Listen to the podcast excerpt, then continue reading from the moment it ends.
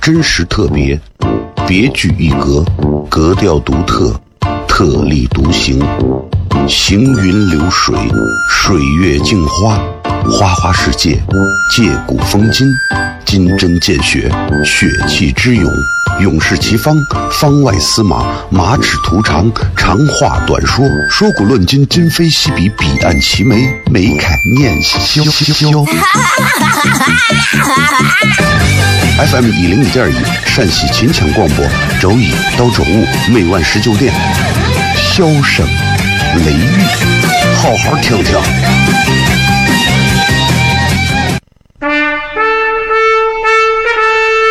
我爸爸对我说：“一个成熟的人，永远都会清楚自己想要什么，可以独立思考，从不随波逐流，为了心中所爱，敢和这世界抗争。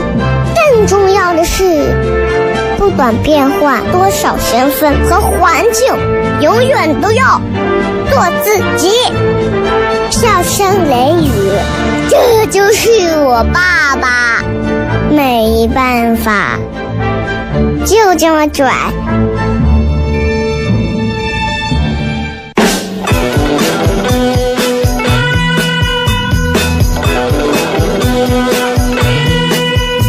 She's all you'd ever want. She's the kind I'd like to flaunt and take to dinner. But she always knows her place. She's got style, she's got grace. She's a winner. Hello，各位好，我是 CFM 一零一点一陕西秦腔广播西安论坛，周一到周五晚上的十九点到二十点为各位带来这一个小 C 节目《笑声雷雨》。各位好，我是小雷。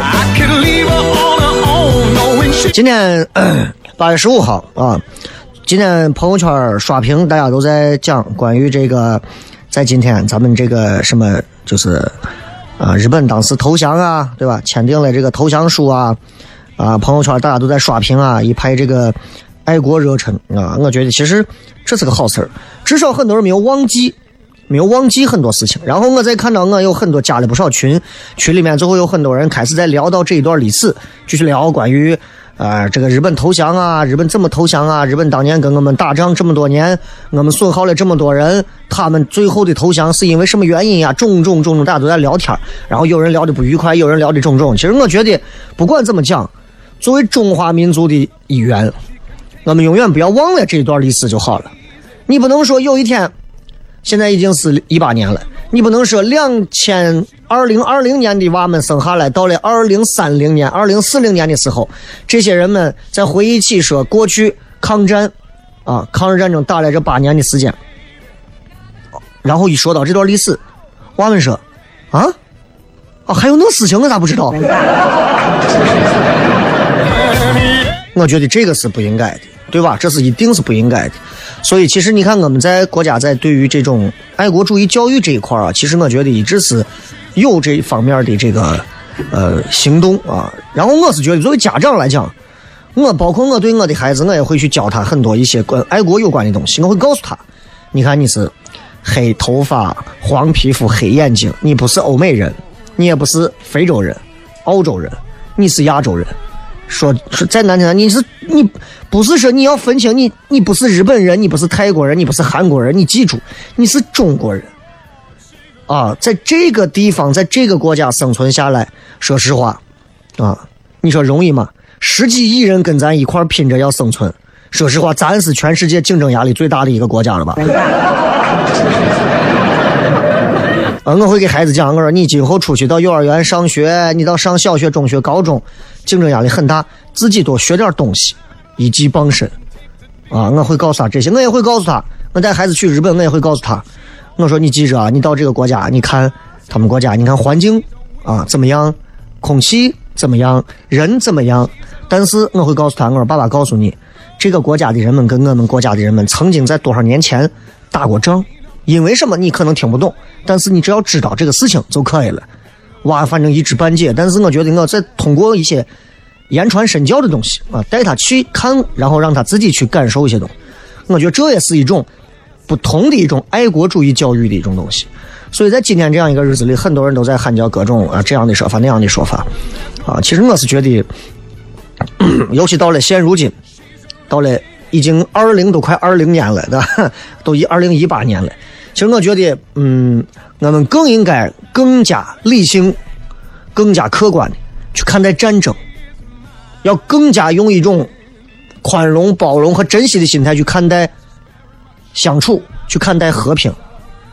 现在总有一些人没事干就在想着啊，哎呀，我跟你说，这弄不成咱就打。我也不懂为啥啊，我也不知道他们为啥就是一个劲儿的就在这。哎，我我我我打，我跟你说，咱咱怕谁弄不成咱收杀。我也不懂为啥，但是真正经历过战争的国家的人们会知会告诉你，不要干这种事情，不要去不要去触碰战争，因为真的很很劳民伤财啊，祸国殃民，不是一件好事情啊。所以希望咱们在和平年代的大家都能更多的在心中去知道和平的重要性，也不要总是沉溺在那段历史给我们带来的伤痛当中不能自拔，然后把那段伤痛变成了一种畸形的仇恨，去影响我们的现在，影响我们的未来，这也不对，对吧？你说你孩子认识在一个国际学校认识了一个日本的同学，一个朋友，不能认识他，小鬼子以前都不干好事，我们怎么能跟他们在一块儿？这你觉得这对吗？对不对？啊，大国有大国的交往，小到老百姓与老百姓的相处，对不对？所以我希望大家能够这么做到。当然，我知道我说完这些话之后，还是会有人出来喷，你喷就喷，反正我也听不见，随便。啊，今天咱们微博上还有一个专门的互动话题，要跟大家来聊一下。如果把各位，如果你们把自己形容成一种动物，你觉得你会是哪一种动物？然后你要告诉我原因，为什么？你比方说，我觉得我是狗，为啥？因为我忠诚。啊，我觉得我是个猫头鹰，为啥？因为我半夜睡不着啊，晚白天就不起。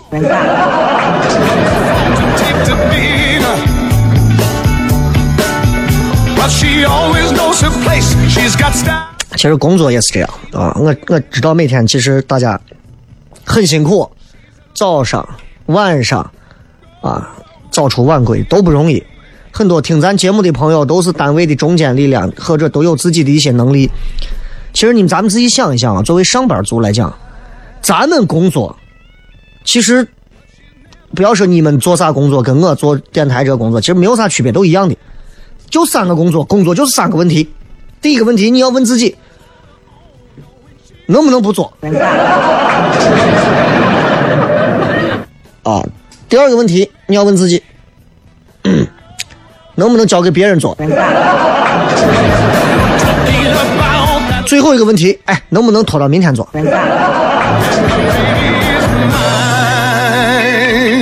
一天可能你也没有做成啥事情，但是就感觉自己每天还累的不行，忙的要死，半死不活的样子。其实这说明了一点呀，朋友们，这说明做人本身就是一件很累的事儿，对不对？生而为人，大家都很抱歉。接着广告，回来开片。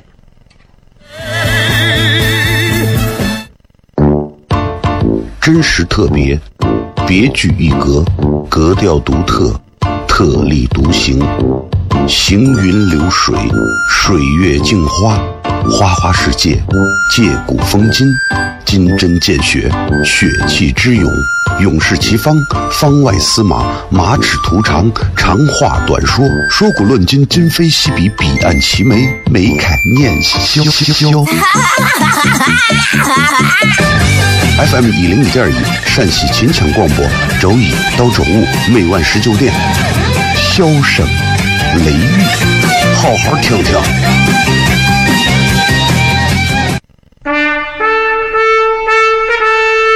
我爸爸对我说：“一个成熟的人，永远都会清楚自己想要什么，可以独立思考，从不随波逐流，为了心中所爱，敢和这世界抗争。更重要的是，不管变换多少身份和环境，永远都要做自己。”笑声雷雨，这就是我爸爸，没办法，就这么拽。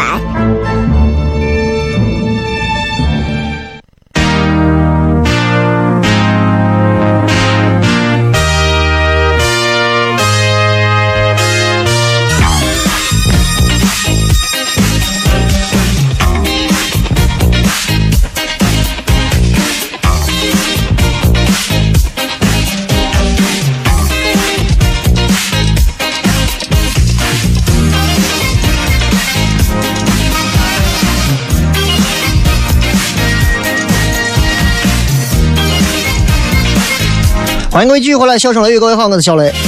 来，咱们回来跟大家闲聊一会儿啊，这个，嗯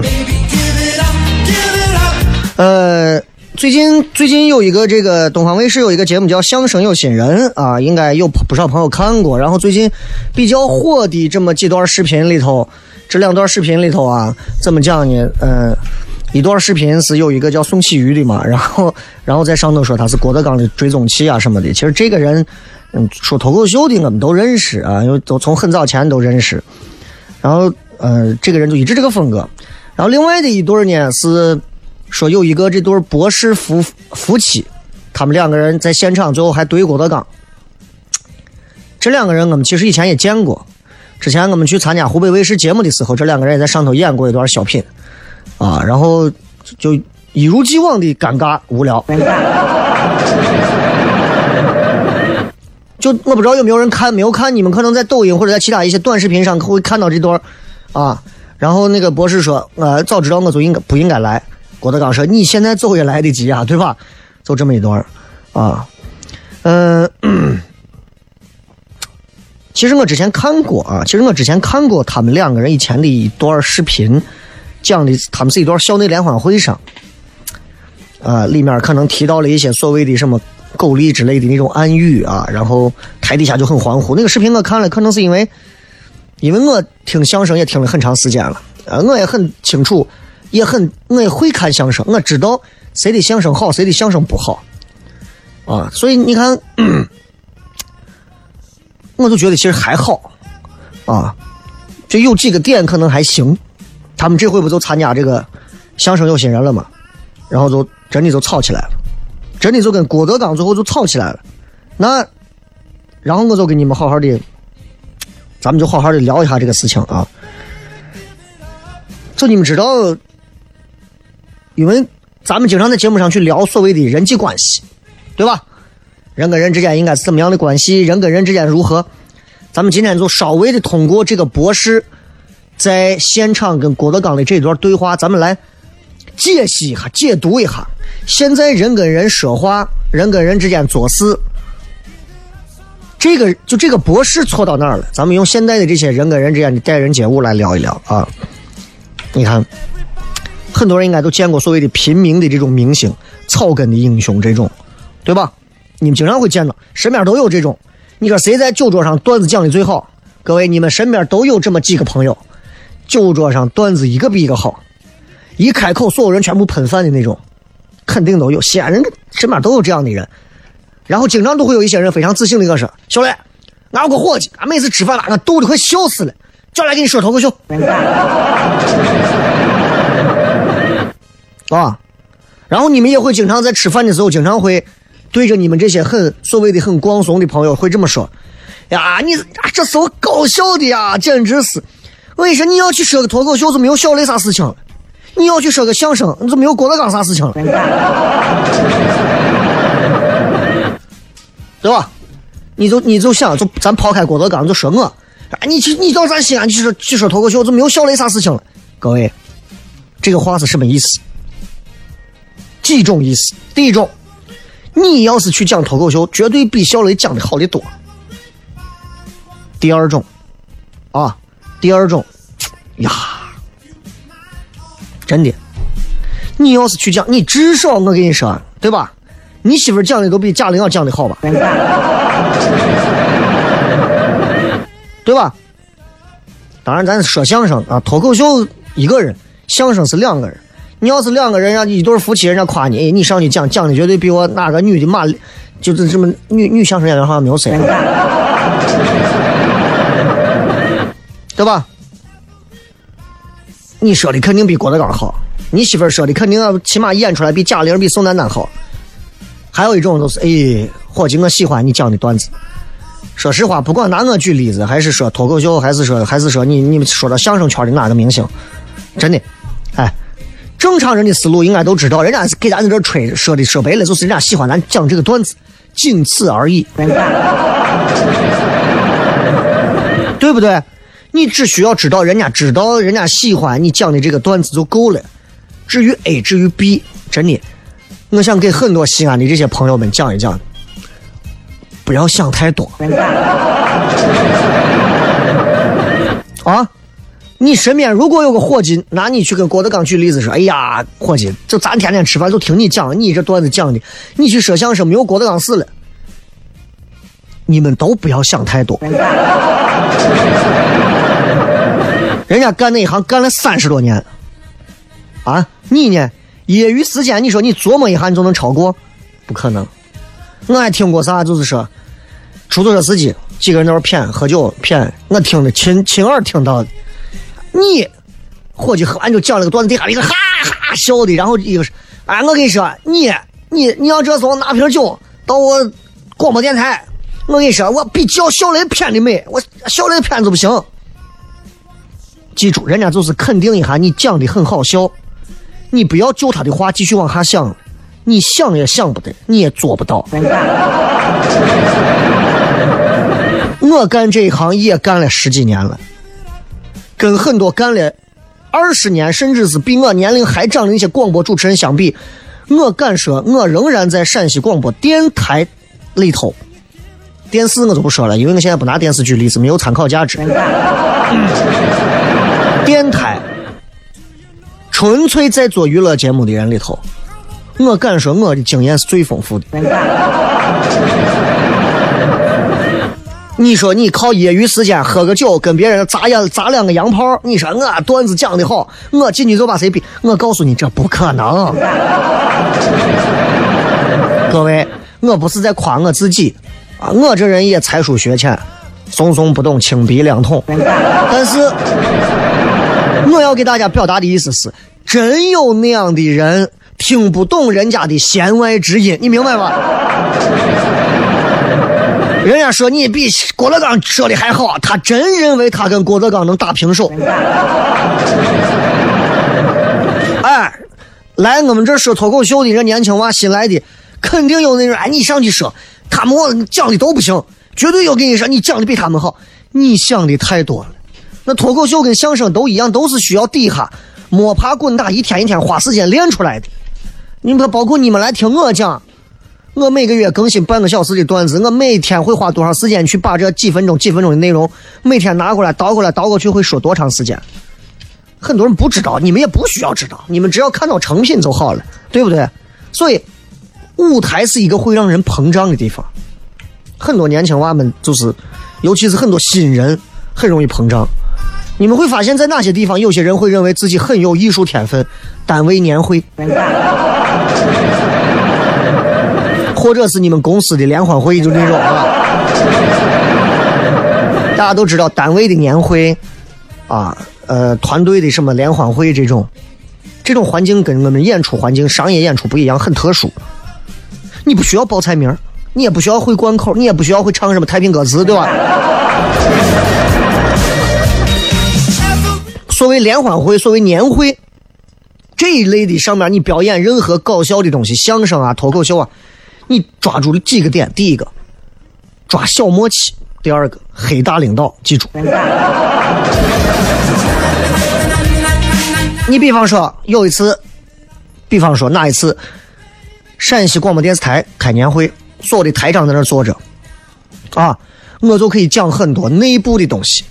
比方我说，电台主持人都落下毛病了呀，只要听不见一点动静，马上人就慌了。为啥？这是大家都知道，电台绝对不能没有声音，耳机里没有声音，这个主持人心脏都能从嘴里蹦出来。我跟你说，这叫讲笑默契啊，大家都懂，大家一听就笑了，行内的行话嘛，对吧？另一个叫黑大领导，啊，我给我们台长讲几个段子。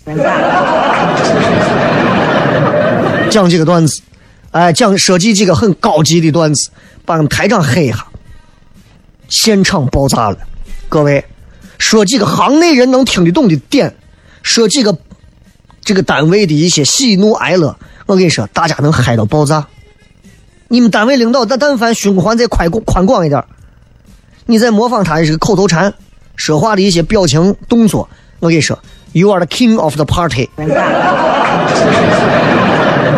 啊啥意思？年会之王，我跟，你说，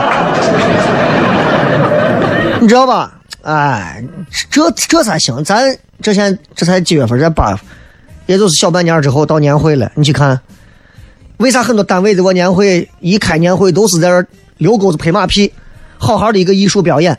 哎，你知道吗？啥呀？咱们单位今年又屡创佳绩了，你说说我听听。嘿，听说咱们荣获了国家什么什么，这么牛的？咦，神经病嘛，对吧？但你要是商演卖票，你得让不相干的人、不认识你的人喜欢你。你那些玩的台里的小默契啊，啥没有用。为啥？你看来了很多台里主持人到我们那儿讲糖蒜铺子、讲脱口秀，观众根本不买账。为啥？我们要听的不是你台里的事儿，我又不是你台里的人，对吧？咱先接到广告，半点之后回来，咱继续聊一聊。接着这个事儿，咱继续往下聊。真实特别，别具一格，格调独特，特立独行，行云流水，水月镜花，花花世界，借古风今，金针见血，血气之勇，勇士齐方，方外司马，马齿图长，长话短说，说古论今，今非昔比，彼岸齐眉，眉开眼笑。FM 一零一点一，陕西秦腔广播，周一到周五每晚十九点，笑声雷雨，好好听听。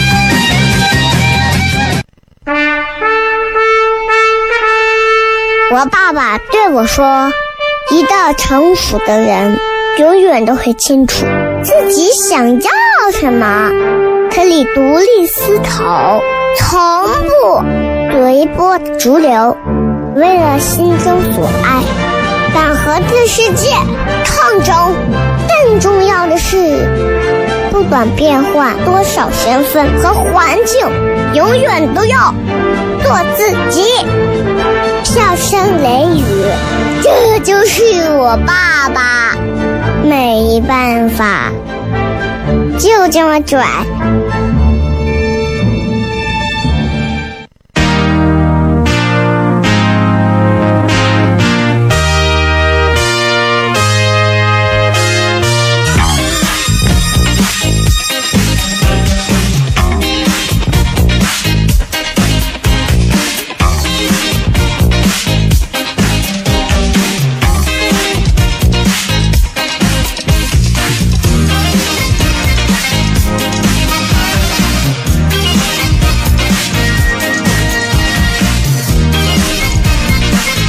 欢迎各位继续回来，笑声雷雨，各位好，我是小雷。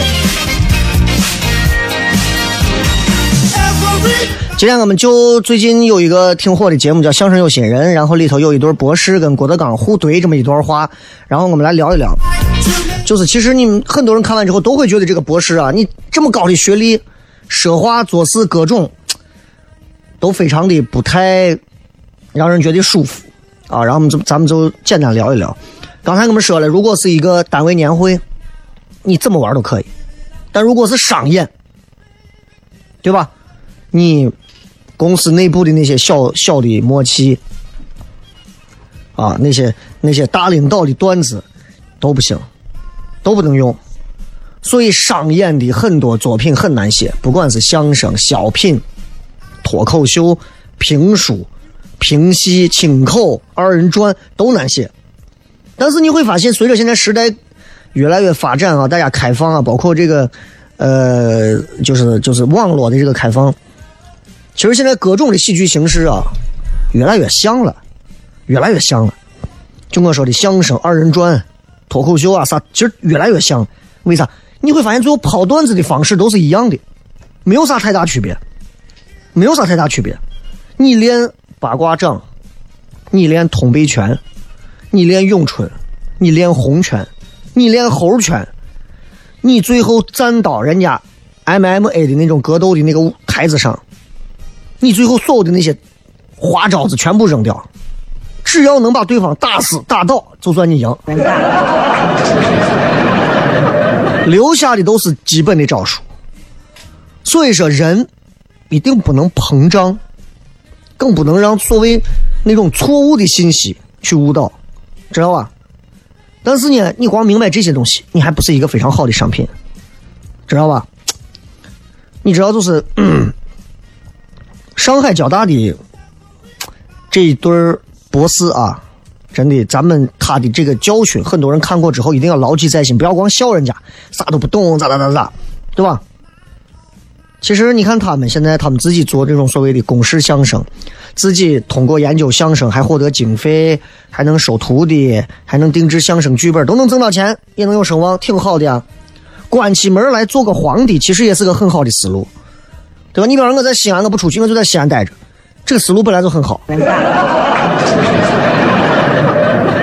对吧？《笑傲江湖》你们有看过吧？《笑傲江湖》里头有个副位镖局，林震南嘛，总镖头嘛，武功一般。他家的辟邪剑法本来都是错的，但这个人非常明白这个道理，他很安心挣他的自己的钱，他也不争天下第一，还给各大门派送礼。他知道自己东西不灵啊！你在学校里头哄上一堆学生过来说，给给你讲，我知道学校，我知道相声的真相了，我拿大数据，我拿公式，我演出来一堆相声该怎么写怎么演，也可以，对吧？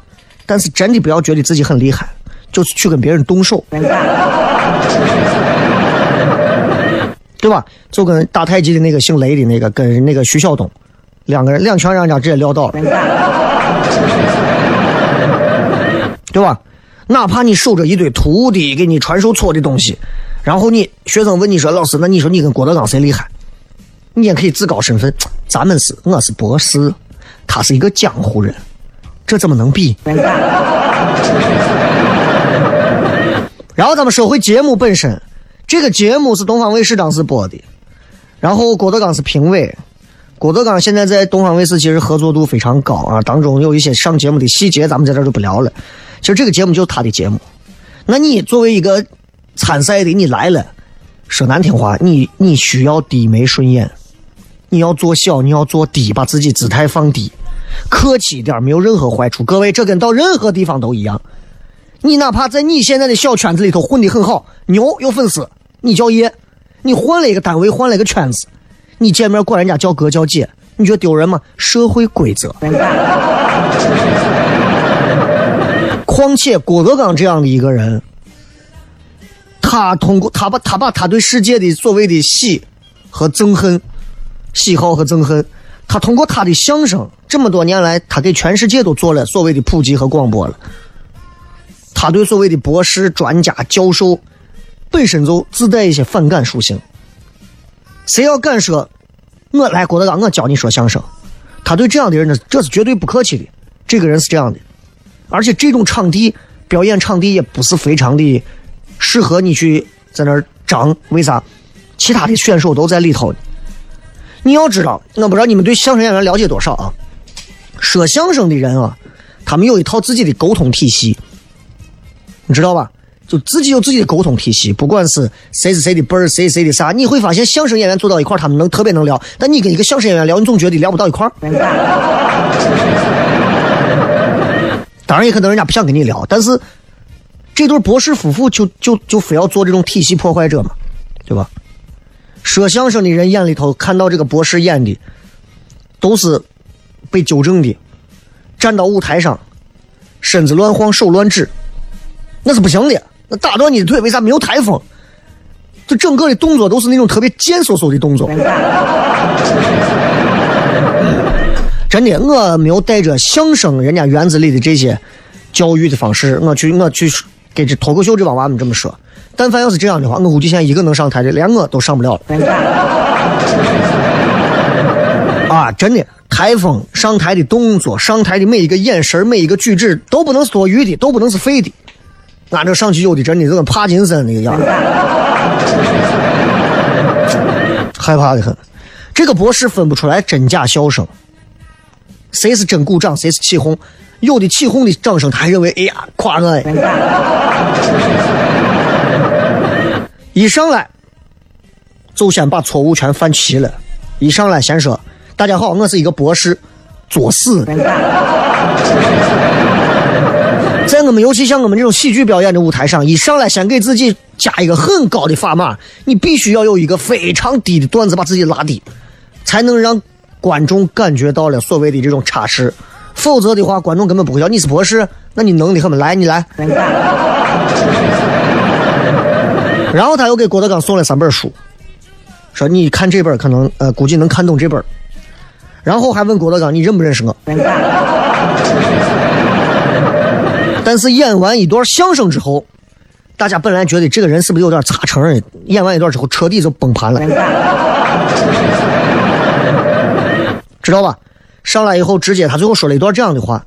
他说：“像他们那么天天说老段子，要么抄网络笑话，照这样发展下去，十年相声能有什么前途？”各位，就这么一段话，咱作为结束来讲。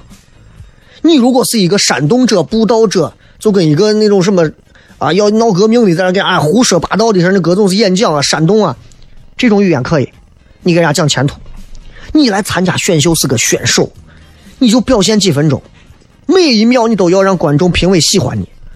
大家不会听自己不喜欢的人讲道理，或者给你在那传道授业、布道的。马三立七八十岁一上台，所有人都鞠躬，啊，一鞠躬，所有人都鼓掌，所有人都疯了。为啥喜欢？这叫啥？这叫观众缘。没有观众缘，你说你的段子再硬再好笑没有用。为啥你上上去站到位，观众看见你笑不出来？你的观众缘你就没有想过把它应该处理到哪儿，摆放到哪儿？所以问题有很多。咱这先骗这么多，接着广告回来之后开始互动。真实特别，别具一格，格调独特，特立独行，行云流水，水月镜花，花花世界，借古风今，金针见血，血气之勇，勇士齐方，方外司马，马齿图长，长话短说，说古论今，今非昔比，彼岸齐眉，眉开眼笑。FM 一零一点一，陕西秦腔广播，周一到周五每晚十九点，箫声雷雨，好好听听。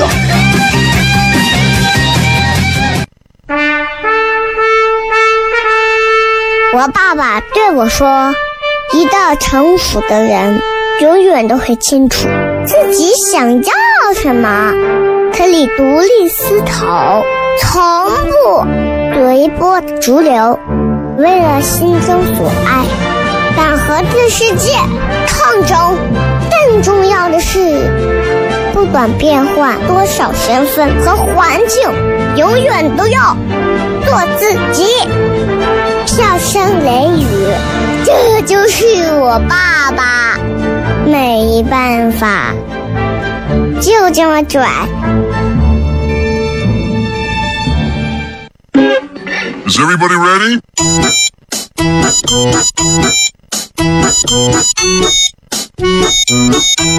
Hello,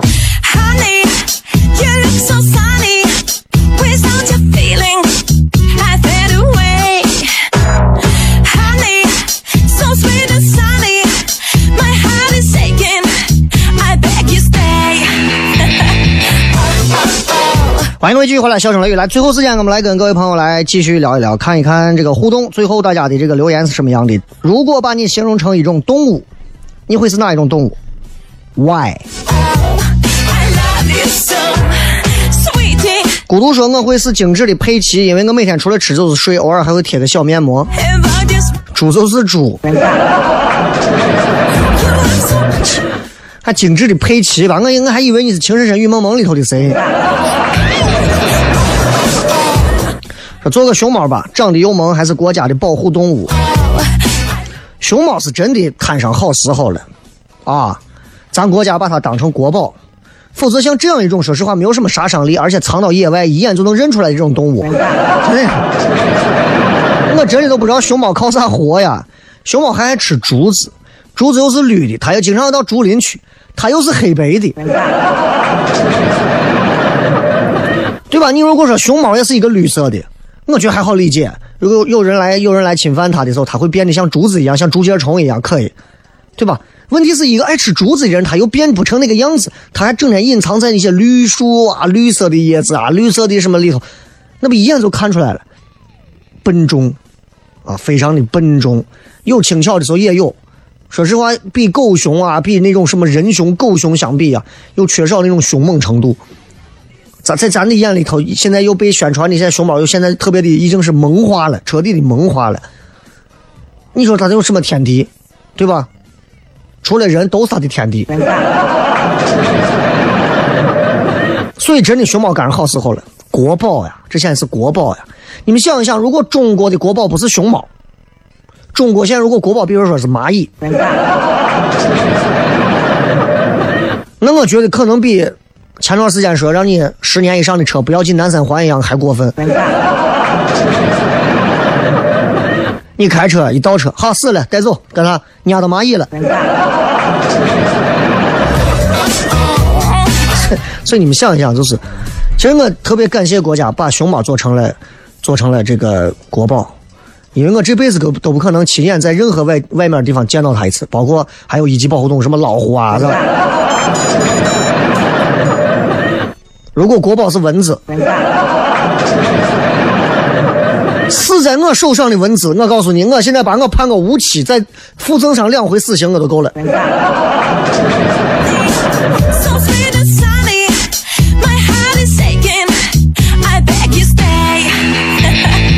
来，我们继续来看一看其他朋友发来的留言。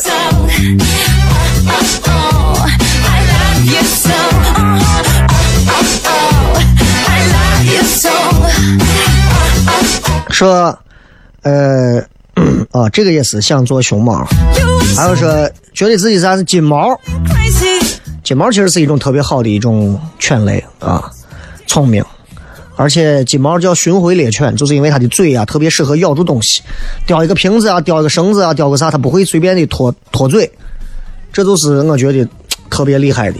啊。当然，如果它总是不停的从口腔当中脱掉绳子，也是一种非常不错的一种表演形式，叫脱口秀嘛。啊，嗯，这个说偏执的书童说，我看了一下，大家都不能说是人嘛，废话，已经是人了，你做人做的是不是有点烦了？都已经问你是哪种动物，你还非要反逻辑的再给我来一句是不是人啊？有面霸说我要做鱼啊，七秒钟的记忆是吧？我想做一只鱼，我刚说啥来着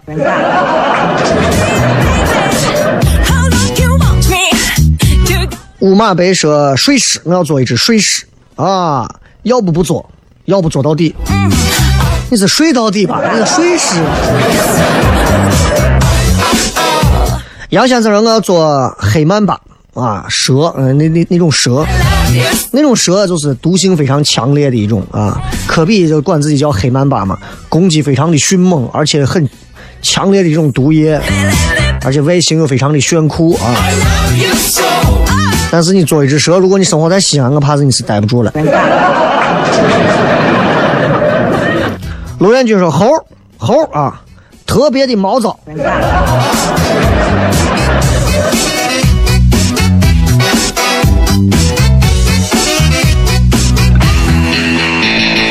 很多人喜欢做猴子啊，怎么喜欢做猴子呢？如果要做猴子的话，因为在我的童年，我会认为猴子只要有好几个猴子的话，旁边一定会有一个驯猴的人，而且是操着一口很很很很洋气的一口河南话。来，你过来把那个绳给我拿过来。小时候我们经常会见到这种驯猴的啊，人喜欢当猴子啊啊，当猴的，当猪的。哎，有一个说是说是要当猫啊，虽然看着温顺，但是实际上超级难搞。你们你们没有见过俺屋的猫？俺屋姜文啊是一只非常呃，它的名字叫姜文啊，它是一只非常怎么讲？非常呃非常温顺的猫。正常的猫一般来说，摸嘴、摸脸、摸胡，拔它的胡子，抓它的尾巴，摸肚子，很多猫的禁地。俺屋猫你随便。啊，超然说：“我我我是马，我一辈子都在路上奔波。你是啥动车司机吗？”葫芦娃说：“我觉得我是牛，因为倔脾气导致认准的事情就坚持到底，谁也拉不回来。其实你如果觉牛倔，牛一点都不倔吧？你们总认为牛倔，其实牛其实是一个非常聪明、听得懂话、该走就走的人，呃，动物。”对吧？很多人一说就是九头八匹马都拉不回来，九头牛都拉不回来。马跟牛都很聪明，都知道什么时候叫做审时度势的该回来就回来。你要这么说，你应该说什么？呃，河马或者犀牛或者是恐龙。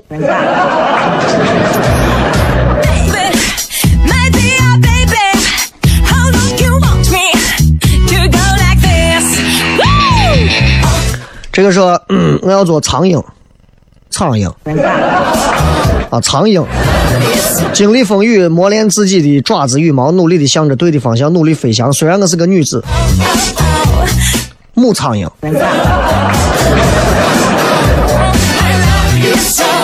有什么树懒啊？还有不想做动物，想做一个，想做一个，想做一颗钉子。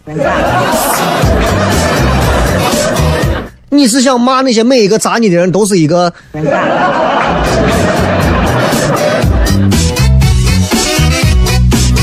还有说，古老婆子说小蜗牛嘛，这个小不拉几的背负着比自身还要大的壳，工作生活风格漫不经心，但是一直在往前走。现在年轻人不都是房奴，都是蜗牛吗？